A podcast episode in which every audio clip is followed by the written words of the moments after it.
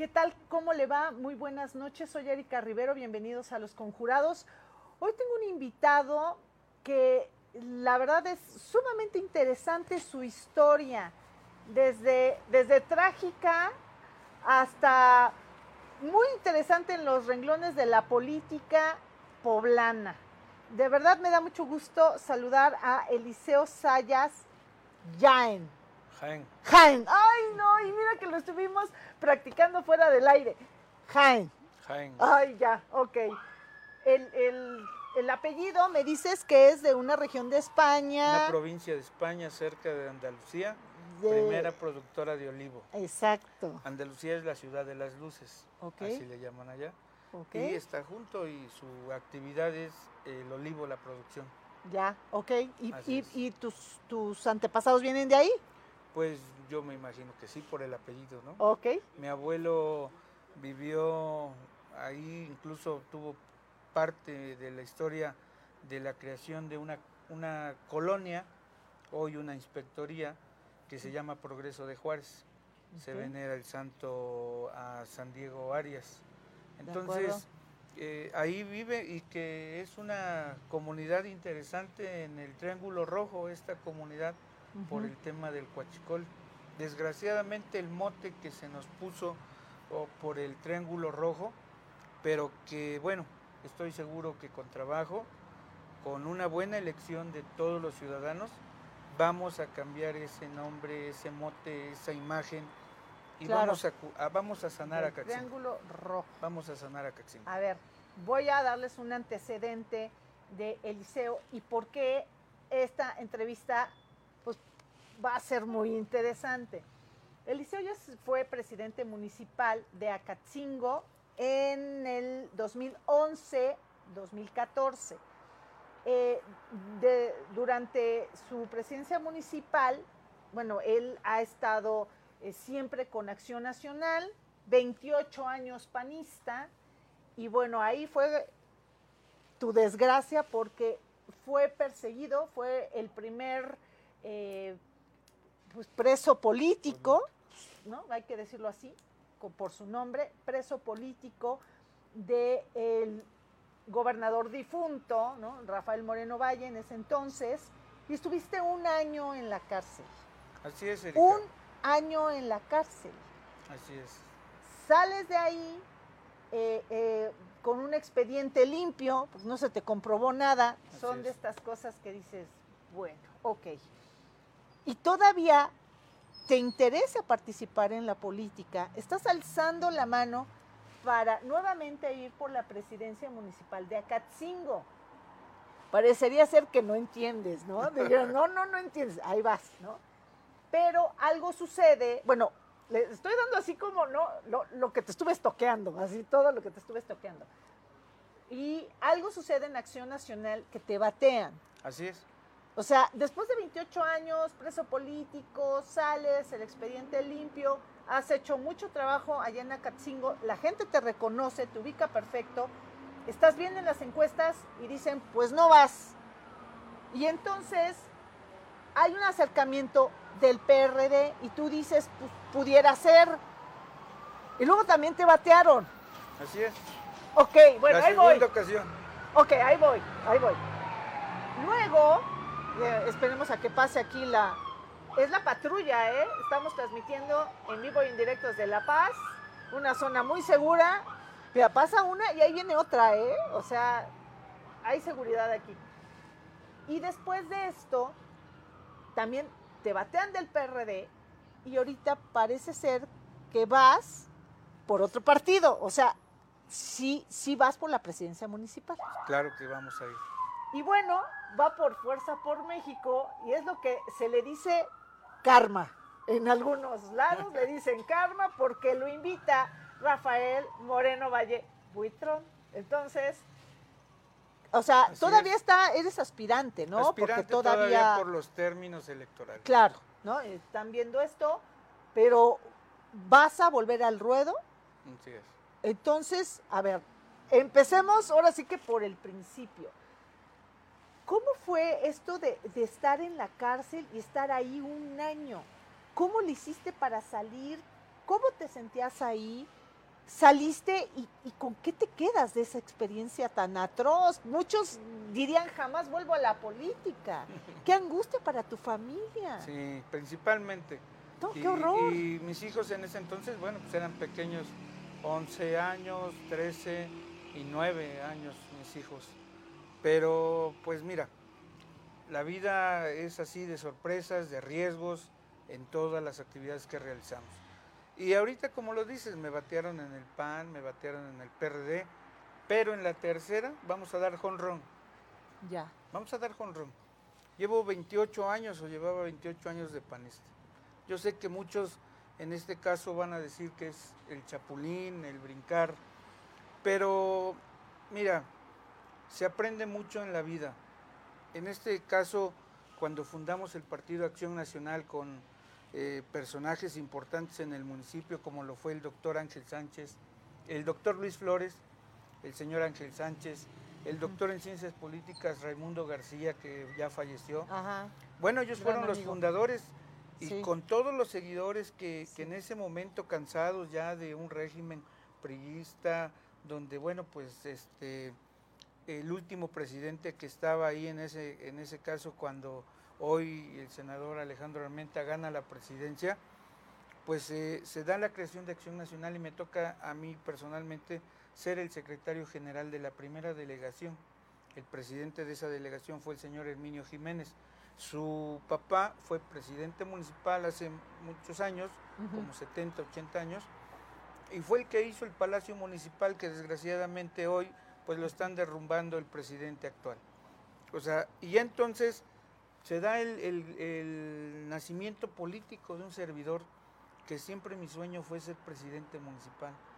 Y a los, a los 21 años me dan la oportunidad de ser candidato a diputado federal.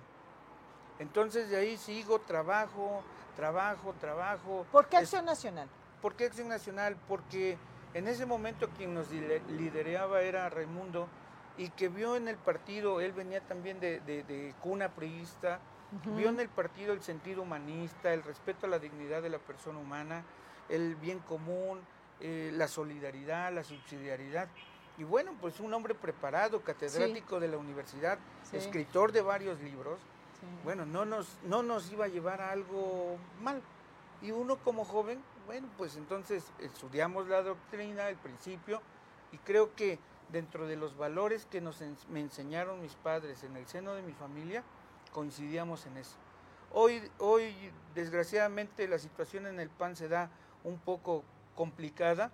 Hay unos intereses, bueno, hay turbios, absurdos. Ah, es lo que te iba a decir. A ver, este, ¿qué opinas ahorita del proceso de selección de, del PAN? Y bueno, el, el por qué crees o por qué te batearon, por qué no te dieron esta oportunidad. ¿Qué fue lo que sucedió? Mira, en este proceso, como te lo comentaba, turbio, este, así incongruente. Yo no sé para qué decir la tierra es de quien la trabaja, cuando pues no es incongruente en el dicho y en la acción. Llevamos una brega de eternidad, como decimos los panistas, trabajando, ayudando, siendo solidario, este, aportando lo mejor en el municipio y que ahorita de buenas a primera por convenir a intereses de grupo y si vemos aquí en este caso donde se decía que se iban a incluir todas las expresiones, todos los grupos políticos de acción nacional en el caso de Acachingo no fue. Y en el caso de Acachingo, pues no fue así. Ahí levanté la mano, llega un supuestamente un perfil ciudadano de que viene del PRI, y bueno, pues Simple y sencillamente hay personas que les gusta el interés. Y ¿Que les gusta el interés? El interés. y entonces dice, pues aquí está, trae experiencia, trae dinero y según trae una estructura. Eso fue lo que, los argumentos que derrumbaron un proyecto que tenía yo, a lo mejor como un amigo panista me lo dijo, por justicia divina, creo que tienes que ser el candidato de Acción Nacional. Por justicia divina, por todo lo que pasó, desgraciadamente, bueno, se va a, la borda. Se preparaba la coalición PAN-PRD. Cuando en el 2010 gano la presidencia, soy candidato a presidente, En ese entonces el presidente era el contador Miguel Ángel de la Rosa, el secretario era Érico Toñeto. Y un referente que me adoptó para proponerme al PRD y que el primer representante de la, expresión Nueva Izquierda aquí en el estado era el hoy gobernador, el licenciado Rafael, este, el licenciado Miguel Ángel, no, Luis Miguel, Luis Miguel Barbosa. Barbosa Huerta. Sí. Me dan la oportunidad, presento una encuesta, como en este caso también la presenté, presento una encuesta y soy un perfil que venía cuatro puntos abajo del candidato del PRI. Entonces, me dan la oportunidad, y yo al, licenciado Barbosa, a Luis Miguel, a la licenciada Ruda, al contador Miguel Ángel, a Érico Toñeto, les vivo agradecidos. Primero porque me dieron esa oportunidad, creyeron en mí en ese proyecto para poder representar al PRD en esa coalición PAN, PRD, Nueva Alianza y Convergencia, hoy Movimiento Ciudadano. Y ganamos. Históricamente soy el presidente, el candidato que ganó una presidencia con 9.100 votos. Un arrasamos toda una campaña ordenada, con ganas, con ímpetu, con pasión, como lo digo, con coraje de querer hacer las cosas bien por la gente de Acatzingo. Y lo demostré, este, Erika, porque en un año, dos meses que estuve de presidente municipal, realicé más de 174 acciones de gobierno, desde lo que era la pavimentación de calle, en el lado del DIF la atención a los grupos vulnerables, el enseñar a través de las gentes especializadas cursos y manualidades para las mujeres para que generaran un ingreso al seno de sus hogares. Entonces no nada más era únicamente la obra pública, sino también el meterle el sentido humano, la calidad, un gobierno eficaz, eficiente. Yo no me quejé de que me dejaron dos patrullas en ese momento. Bien, el presidente hizo lo que tuvo que hacer terminó su periodo y se fue. ¿Te dejaron dos patrullas? Dos patrullas inservibles, una desvilada y una en bancos. El día de la toma de protesta de tu servidor, estrenamos, dimos el banderazo de salida de cuatro unidades nuevecitas, último modelo, para el servicio al municipio en seguridad vial. A las dos de la tarde, antes de rendir protesta, ya legalmente estaba yo constituido como presidente por el tiempo, a las 2 de la tarde en Actipan de Morelos, en la calle, en la, bueno, no recuerdo la calle, pero frente a la escuela este, José María Morelos y Pavón, una calle de alrededor de 300 metros, horrible, la, la horrible la calle anteriormente, fuimos a inaugurarla y entregársela en beneficio de la escuela, de los alumnos y de toda la gente que vivía, vive ahí en esa, en esa comunidad. Ajá. ¿Tienes, o sea, eso sí me consta, tienes un, un nivel de, de rating alto? Allá en Acatzingo. ¿Qué pasó que te metieron a la cárcel? ¿Qué pasó? Un 5 de febrero se da la elección de Josefina Vázquez Mota y Ernesto Cordero. Entonces la indicación de ese entonces por el gobernador era apoyar a Ernesto Cordero, pero como a mí no me tomaron en cuenta, para, a mí no me dijeron, se les olvidó, no tomaron en cuenta el liceo, este, pues yo no apoyé a Ernesto Cordero.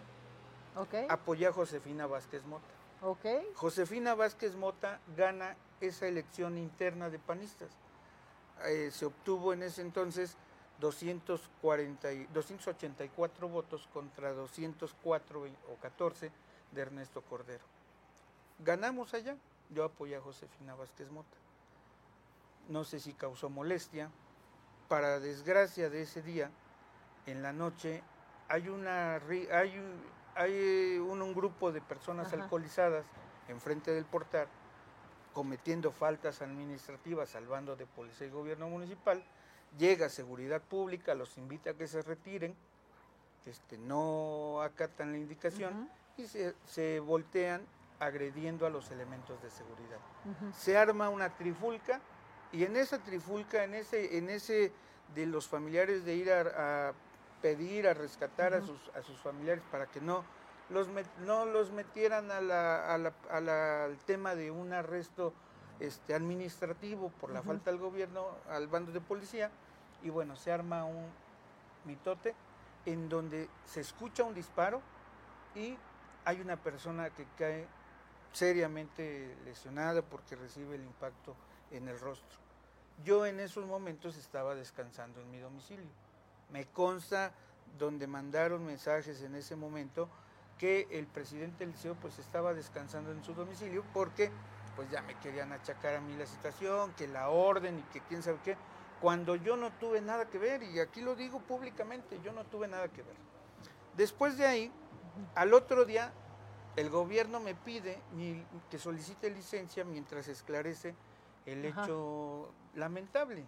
Lamentable porque, bueno, a Cachingo anteriormente había grupos, en, bueno, todavía los hay, había grupos donde eran intocables. Eh, eh, se pasaban por el arco del triunfo el, respetar las calles, la velocidad, los arrancones, tomando... el problema del huachicol no era todavía tanto. Ahí te va. Comenzaba el problema del huachicol. Empezaba.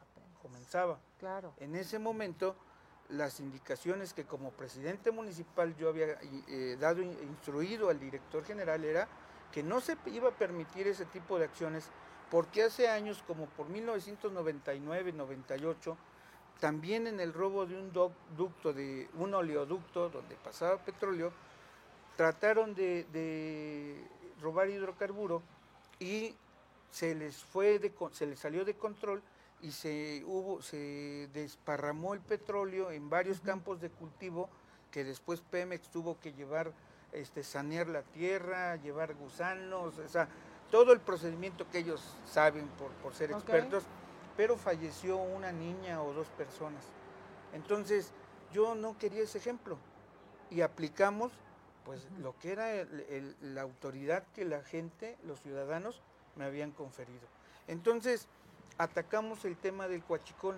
En, lo que yo me acuerdo y recuerdo, fueron 17 tomas que, se, se detectaron y se les daba parte de seguridad física de Pemex y se le daba parte de seguridad pública del Estado. Entonces, luego cuando se pasa este hecho lamentable, pues se me al otro día lunes se me indica que tengo que pedir licencia. Y pues yo sí me opuse porque dije, a ver, yo no tengo por qué pedir licencia porque yo no tengo conocimiento ni participé en los hechos, soy el presidente. Y ya de ahí corren el pues, rumor. es que imagínate si por cada no un, hecho lamentable, algún tipo de accidente, pues entonces tienen que culpar al presidente municipal de no, y ya de Ahí, esa noche corren el rumor que el guarura del liceo del presidente había matado a esta persona. ¿Y si Cosa, guarura? No era guarura, era un elemento de seguridad pública en la nómina que ocupaba yo para mi servicio de que manejaran mi camioneta, porque bueno, no puedes ir hablando y manejando. Hoy es una falta de seguridad vial. Entonces, y aparte, bueno, pues era yo el presidente, era el representante de una sociedad y que estábamos combatiendo los actos delictivos. Entonces, ocupábamos esa, una, una persona se ocupaba para mi servicio para conducir y otra persona se ocupaba para la cuestión de dar rondines en, mi domicilio, pero no nada más para cuidar la casa del presidente, sino que todos los vecinos del barrio de Maravillas, pues sentíamos, nos sentíamos seguros porque se había implementado, ya no te terminé de decir, cuatro patrullas, les dimos el banderazo en la toma de protesta. A los ocho días llegan once patrullas, último modelo, equipadas con todas las reglas de Fortamun, de Subsemun, eh, que en ese entonces era el programa de seguridad pública, todas al 100%, nuevecitas, y se les repartió a cada una de las comunidades e inspectorías para el servicio de seguridad pública. Entonces, cuando esto pasa, se me pide la licencia, digo no, y bueno, pues entonces se les da tiempo, se repara el daño de la, de la persona, se reparó el daño este, de la... ¿Murió? Sí, falleció desgraciadamente pero se llegó a un acuerdo a través de Secretaría de Gobernación en ese entonces y se repara el daño de la pérdida de la vida de esta persona. Entonces, ahí cuando yo quiero regresar, porque bueno, está reparado el daño, esto, lo otro, pues alguien gira indicaciones de que no regrese el liceo. Y bueno, en ese momento... ¿Alguien quién? ¿El gobernador? Y no sé. Okay. No sé, no puedo tener esa certeza de decir fulano de tal. Okay. Alguien dio una indicación, una instrucción, y entonces se me llego a querer entrar a la presidencia, hay un grupo rijoso que no deja, y en ese momento llega policía este, judicial en ese entonces y me dice, presidente, tiene usted una orden de presentación. Voy al, Ministerio Público, bueno, me, detienen, me presentan al Ministerio Público y me leen una sarta de cosas que ni los testigos de los hechos presenciales que me, que me leyeron, que me leyeron, esto me recordó a Catzinco. Ajá, el arrancón. El arrancón. Entonces, me leen unas declaraciones, vaya, totalmente una aberración que yo dije, no, puede ser posible. ¿Y luego? eso, día, eso fue jueves. Al domingo siguiente ya tenían mi orden de aprehensión.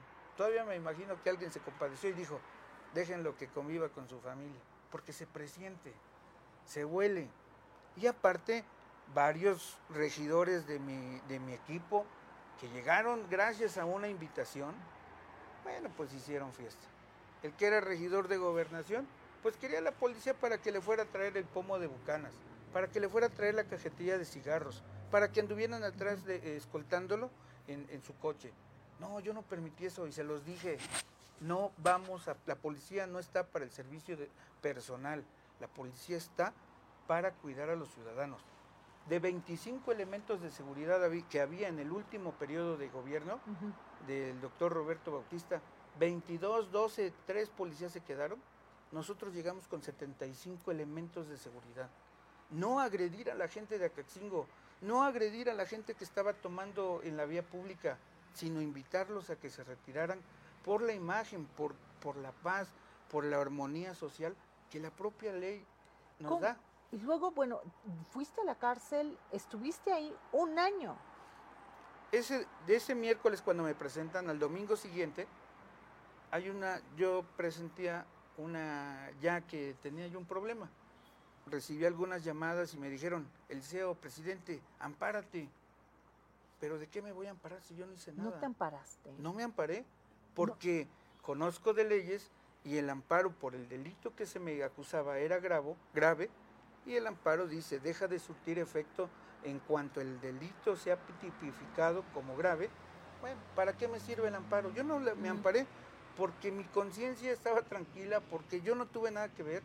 Y bueno, en una entrevista en un hotel de ahí del centro, pues llega judicial y bueno, pues ya me detiene. Unos se pasaron de listo, no sé si les pagaron más y pues ya me querían hacer manita de puerco. O sea, dejé que, esto siguiera. Me internan en el reclusorio, dilate un año, presento mi, cuestión legal junto con mi abogado este, Felipe Inda Chavira y su hija Sandra, Sandra Inda. O sea, me ayudan legalmente a salir. Y bueno, estuvo pendiente el, hoy el gobernador Luis Miguel, estuvo pendiente Érico Toñeto, estuvo pendiente... o sea, en ese este, entonces... Eh, sí, en ese entonces era senador este, ah, como senador. El gobernador, ahora Luis Miguel, era senador y la licenciada Ruth Castro, que siempre estuvieron al pendiente de esta situación. Y algunos compañeros panistas, algunos compañeros panistas, porque cuando pasa esto, no nada más en el caso del liceo, lo vemos hoy en muchos ejemplos donde, pues bueno, cuando estás en el poder, bueno, sobran amigos, cuando estás en la desgracia, ni siquiera los encuentras o de planamente no te toman la llamada.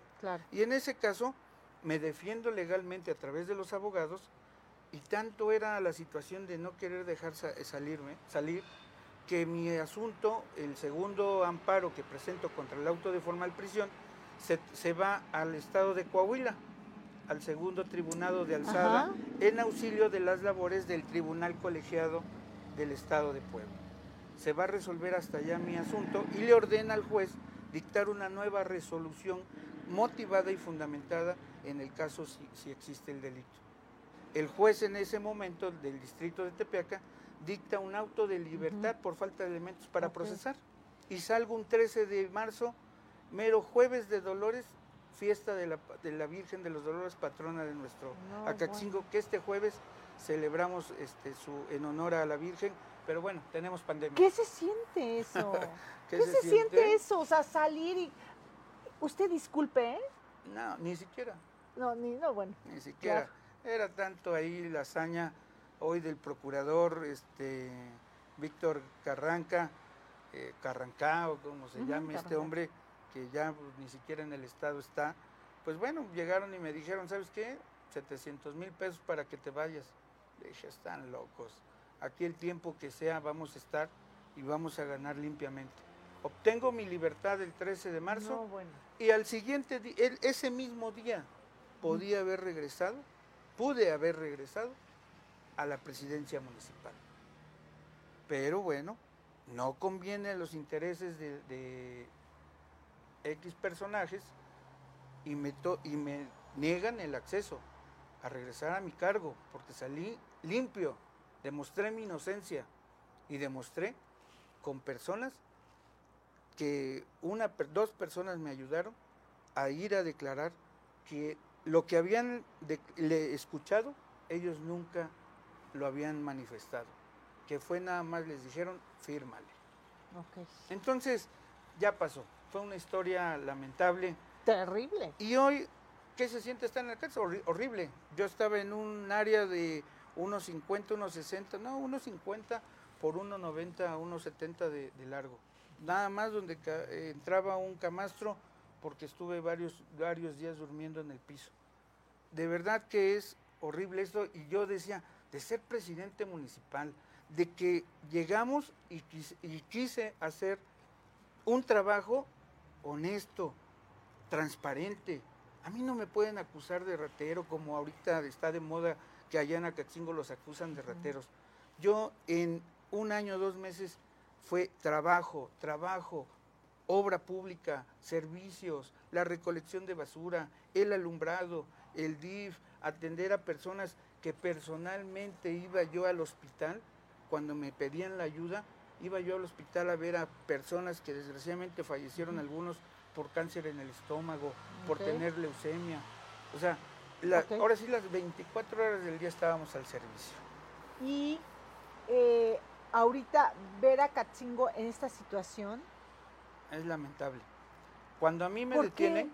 ¿Por qué llegó a este, a, bueno, a, formar parte del Triángulo Rojo?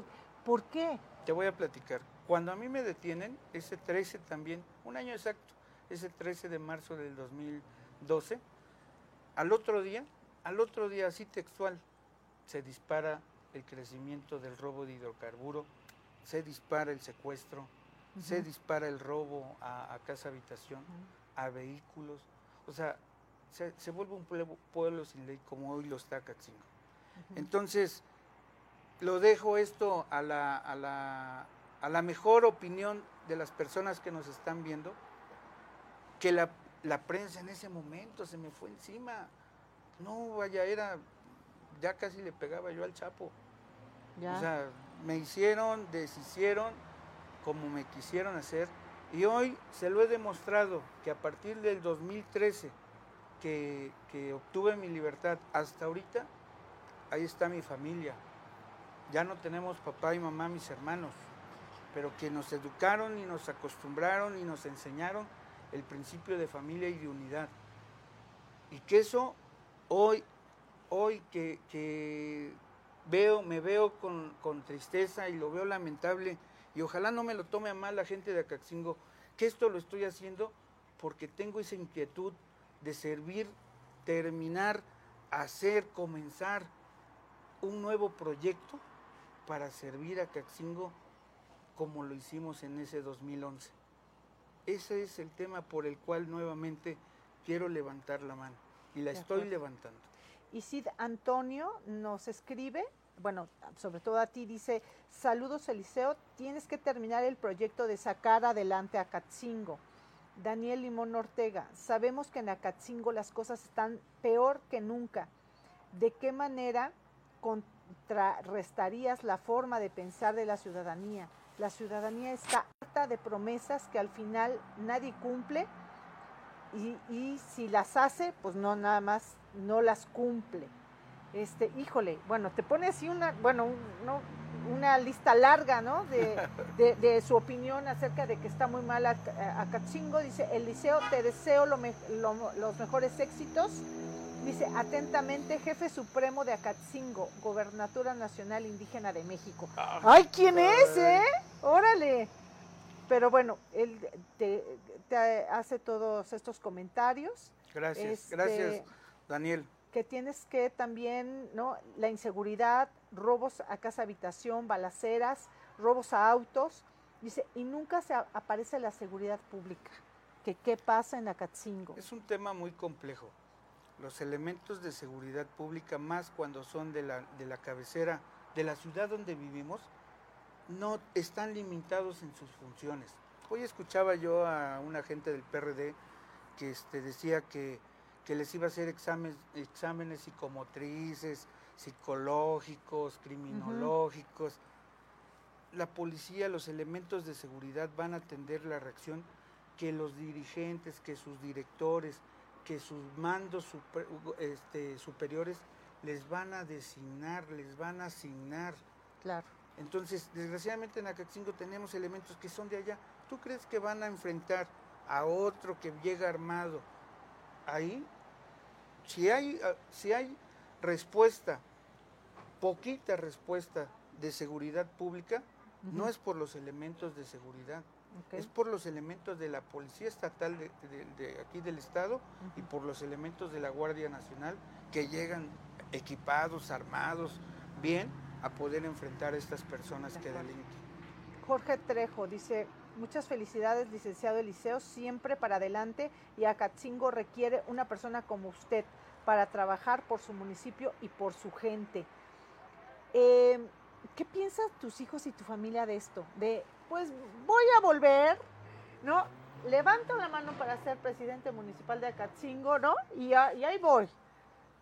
¿Qué dicen tus hijos? ¿Te apoyan? Ese, ese día, cuando pasó este hecho lamentable, este grupo de personas fueron, pasaron a apedrear dos propiedades que tenemos. Una, la casa donde me crié, nací junto con mis papás, que está ahí en el centro, y luego otra que nos dejaron ahí nuestros padres, donde vivimos los hermanos, en el barrio de Maravillas. Ellos estaban pequeños, tenía No, qué este, miedo, claro. Lo que me 13, decías. 13 años, Ajá. 11 y 9. Y todos los tres, junto con mi esposa, se pusieron, bueno, No, llegaron, no, me apedrearon, este, No, qué impacto. pedí ayuda a la policía del estado, nadie me ayudó, nadie me respondió. Y bueno, pues estuvimos ahí. Dicen que yo me fui de Acaxingo. Sí, sí se fue mi familia, mi esposa, mis hijos, por seguridad. Claro. Pero yo me quedé en mi casa, porque yo no había hecho nada. Y dije, vamos a dar la cara, voy a dar la cara. Pero desgraciadamente, y que hoy, hoy lo hemos estado viendo en los casos de linchamientos, no falta el que diga, mátenlo, apéguenle, aviéntenle la piedra, quémenlo. Sí. Y no falta el obediente, porque Claro. se sienten envalentonados en bola, que cometen esos actos. Y tú te quedaste ahí. Yo me quedé ahí, después tuve que salir porque tuve que ir al gobierno, a la a gobernación para, recibir, para resolver este tema.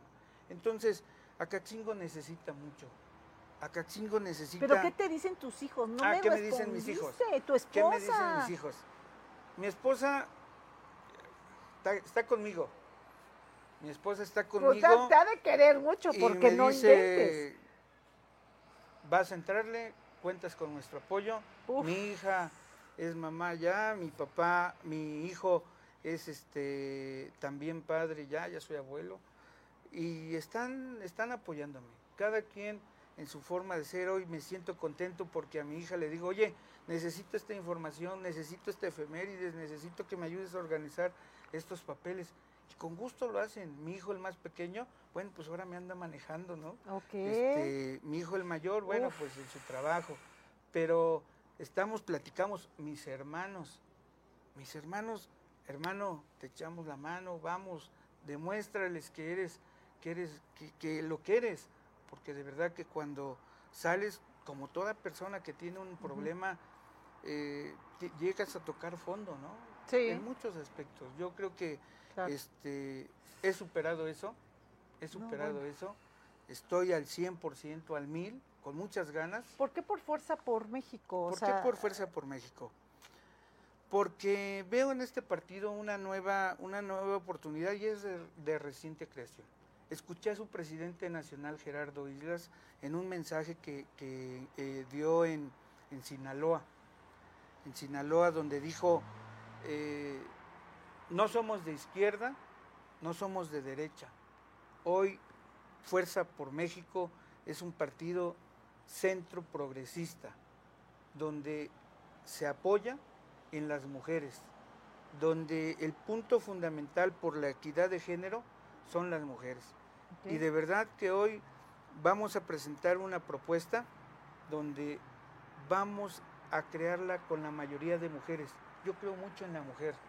¿Por? Porque será que así me enseñó mi madre a que veíamos cuando hacía falta para el gasto, para esto, ellas ven cómo le hacen, pero se come, pero se cena, se desayuna, se come y se cena, lo que sea, pero se hace. Y cuando yo estuve de presidente, eh, quien llevaba la administración pública y tesorería eran mujeres, eran mujeres. Y me decían, a veces cuando salía me destinaban un presupuesto porque llegaban personas con este, que tenían problemas con la insuficiencia renal y había que apoyarlas con, este, para su hemodiálisis, para el medicamento del cáncer, para el medicamento de una persona este, enferma.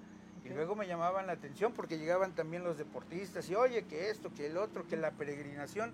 Y me llamaba la atención y me decía, señor presidente, está usted gastando mucho. Le dimos esta semana 25 mil pesos para, para apoyos, pero, pero, que lo hacía el presidente.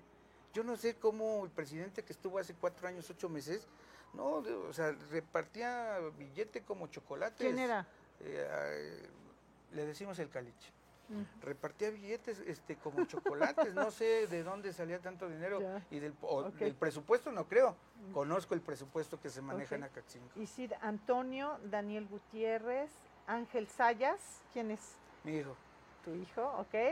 Bueno, pues te está viendo Carlos Blas, Pachi Huerta, eh, Clo Coti Martínez Ledo, Félix eh, Zabaleta, Sánchez Eulalia, Jorge Campos, José eh, José López, de Eliseo, bueno, Braulio Sayas Jan, no. Sí, soy yo. Ajá, ok, bueno, pues tú también nos estás viendo, ¿cómo le haces? A ver, eh, Marco Muñoz, Agustín Andrade, Mario González, eh, González Erazo, es otro, otra persona.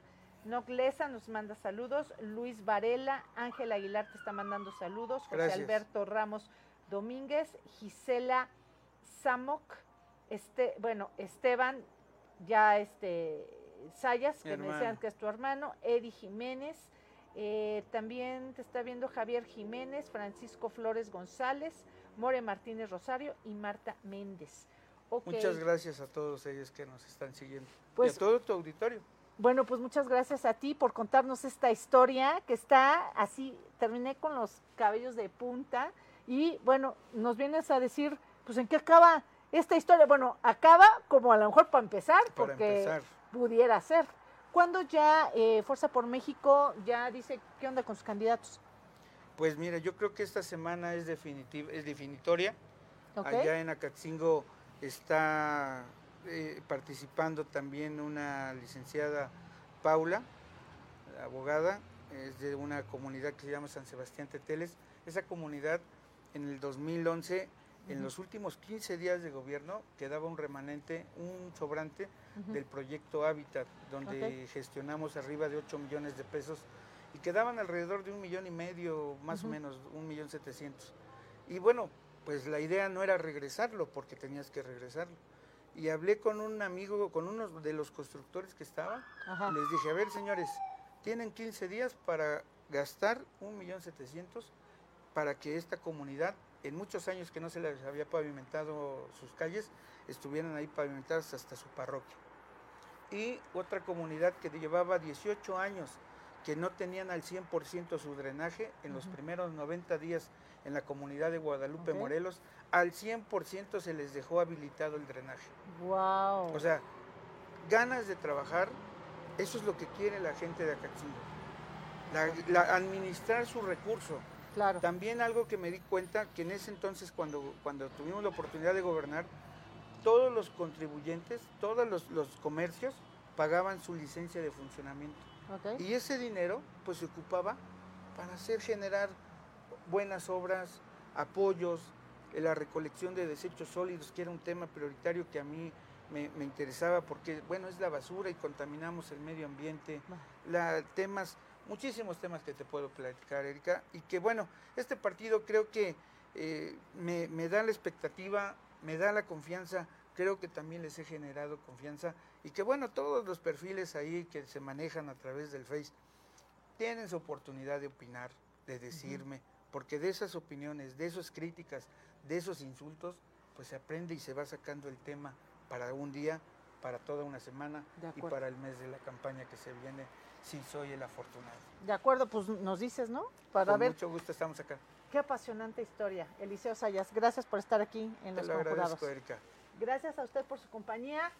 Esta entrevista la puede usted checar en nuestro portal Los Conjurados y también a través de nuestras redes sociales. Muchas gracias, buenas noches. Besitos, bye.